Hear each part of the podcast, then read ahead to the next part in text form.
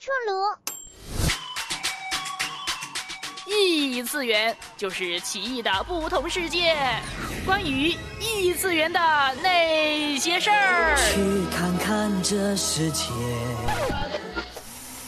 应景的灰蓝秋冬色调，电影分享，海边曼彻斯特。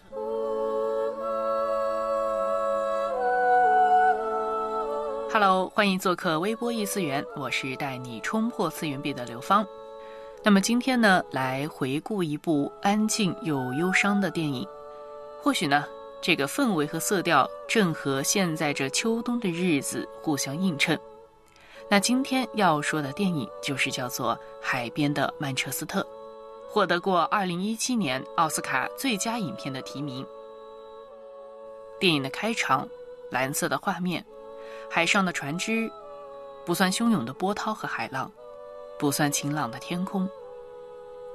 背景音乐似乎是华丽教堂的多声部童声鸣唱，而这样类型的背景音乐呢，也几乎是一直贯穿在整部电影当中，安详安静。这部电影呢，节奏很慢，台词不多，但每一句似乎都有那么一种无法回应的揪心。影片的故事是从男主角李他的哥哥去世的时候开始讲起。李非常不愿意的成为了他侄子的监护人，虽然他与侄子的关系一直不错，但是因为李不想回到自己的老家曼彻斯特，而侄子呢不愿意离开曼彻斯特，所以呢，这个问题一直在两人之间有些争执。确实，就像李的侄子所说。他在另一个城市里面也没什么可留恋的，他只不过是一个只身住在地下室的水管工，那为何不能搬回老家呢？后来，随着故事展开，慢慢我们看到，原来老家曼彻斯特这个地方，对于男主角李而言，意味着一个巨大无比的创伤。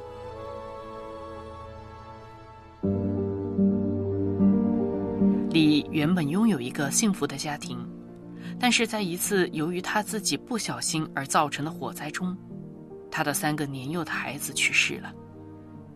在这重创之下，李和妻子也无法再继续他们的婚姻。在没能自我了结的余下人生中，他只能像一个旁观者一样，以第三人称的视角来生活。除此之外。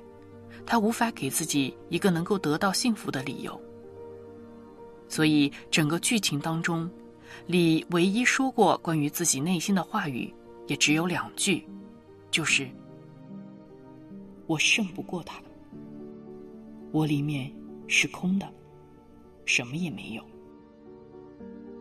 所谓的生命不可承受之重，在这部电影中被阐释的淋漓尽致。无法原谅自己，也无法逃离，唯有将自己封锁、机械的活着，抽离的冷眼旁观。但那些爆发的点，总还是会在最普通的日常场景当中。那些猝不及防的突然崩溃，甚至连自己都不知道何时来临。人生实在有太多不可回头、不可修复的遗憾。甚至是悔恨终身的事情，但是无奈的是，这些代价似乎总是我们自己无法付得起的，所以我们感觉到无法原谅自己。或许对你而言，不是在曼彻斯特的海边，而是在某一个海边散步的时候，你望着这一片无边的海洋，又会有一种怎样的感受呢？如果想起往事，你不再留恋，就让它随风飘远。如果大海能够带走我的哀愁，就像带走每条河流。所有受过的伤，所有流过的泪，我的爱。请全部带走。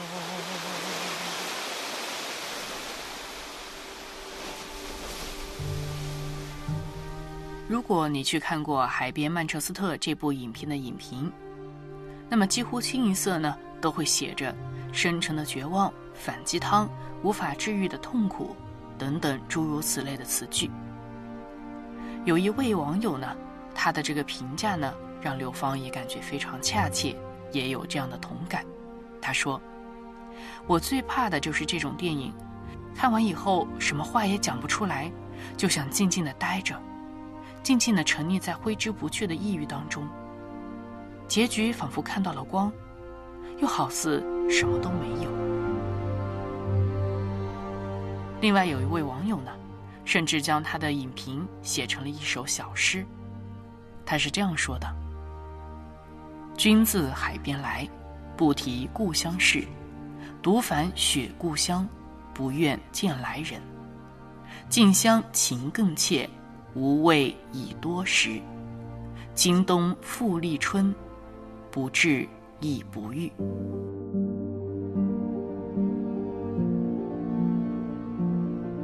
很多时候，我们可能也会处在这样的一种深海当中，我们会觉得自己似乎是一座孤岛。这时，我们常常会思考：苦难、痛苦是如何存在的呢？其实我们不知道，也没有人有一个确实的答案。苦难和痛苦，或许有些是来源于自己罪的代价，但也并不都是如此。因为我们永远不知道苦难什么时候来临，因为并没有所谓人的逻辑能够理解的那种因果链条。人类的痛苦其实也是一种奥秘，或许也正因为能够感受到痛苦。才能够证明我们真真切切的生而为人的活着。但是，谁愿意痛苦呢？其实呢，之所以有持续深沉的痛苦，都是因为有无法挽回的悔痛、无奈、无力，然后陷入到一种无限的自责，不能够原谅自己，不能够再相信自己，也不能够再让自己进入一个完整的世界。而更不容许让其他人进入自己的世界。不知道你是否问过自己：“我是不是不配拥有幸福？”这样的问题呢？当我们经历过自我原本的世界崩塌，我们会拒绝别人进入我们的人生，拒绝一切新的可能性，因为实在太害怕将来某一天。又会面临一次巨大的痛苦。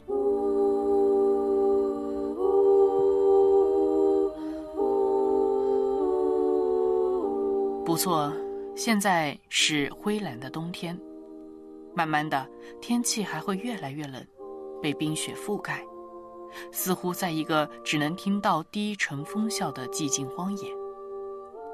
但是，你低头。仍能看见空气中有你活着的呼吸。若你抬起头，也会看见远处那个缓缓向你走来的身影。其实，海边的曼彻斯特这个故事并没有结束，生命的河始终在向前流。当某一刻，我们愿意接受一个新的机会重新开始的时候，那就会真的开始不一样了。在电影中，男主角李和他的侄子最终要决定一起开始新的生活。电影到此结尾了。虽然这一幕轻描淡写，但是却让我们看到了一些新的东西。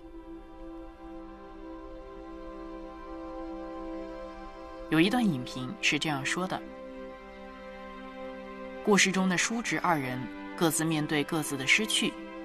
亲情恬淡而走心，没有刻意的追求正能量，但曼彻斯特阴冷的海，就这样的被琐碎的小幽默一点点的填满，就像全世界的雪，最终会带来全世界的春的苏醒。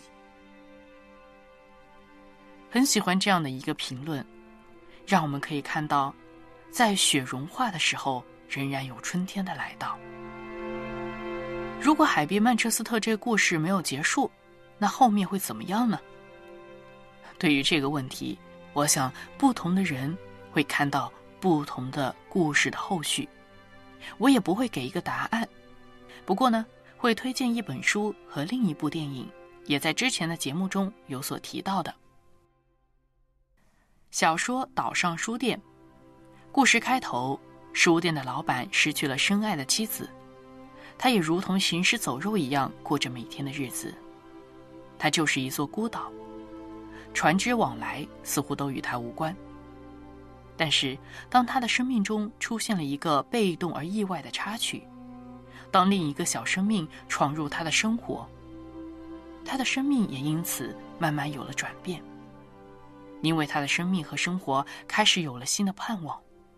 虽然这书店的老板最后还是因为得了一个可悲的病而死去，但是当你看完整本书的时候，却感受到的是一种温暖的幸福。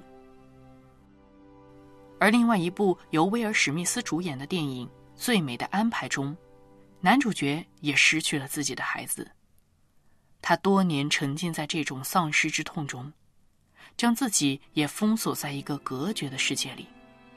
但是到最后，被动的被各种角色入侵他的生活之后，逐渐的，他也开始慢慢重新把握住了原本就在身边的幸福。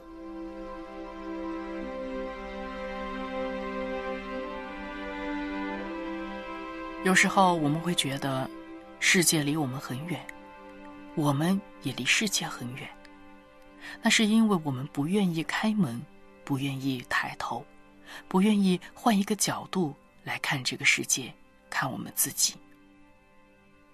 是的，有时候靠我们自己确实是很难。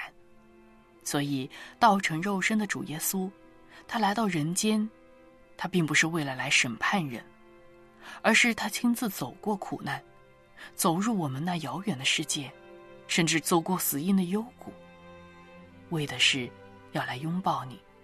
来到你这座岛上，伸手带你走出那灰蓝冰冷的寂静荒野，而去到那有光的地方。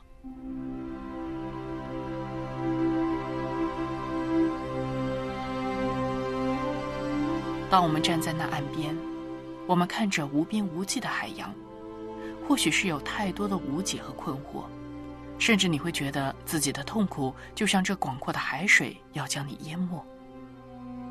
但是，那个无限的上帝，他可以承载你的这一片汪洋。他怀着那比山高、比海深的爱，就在那里等着你。你在岸边呼着我那一天，你话语吸引我，我在岸边平凡的那一天。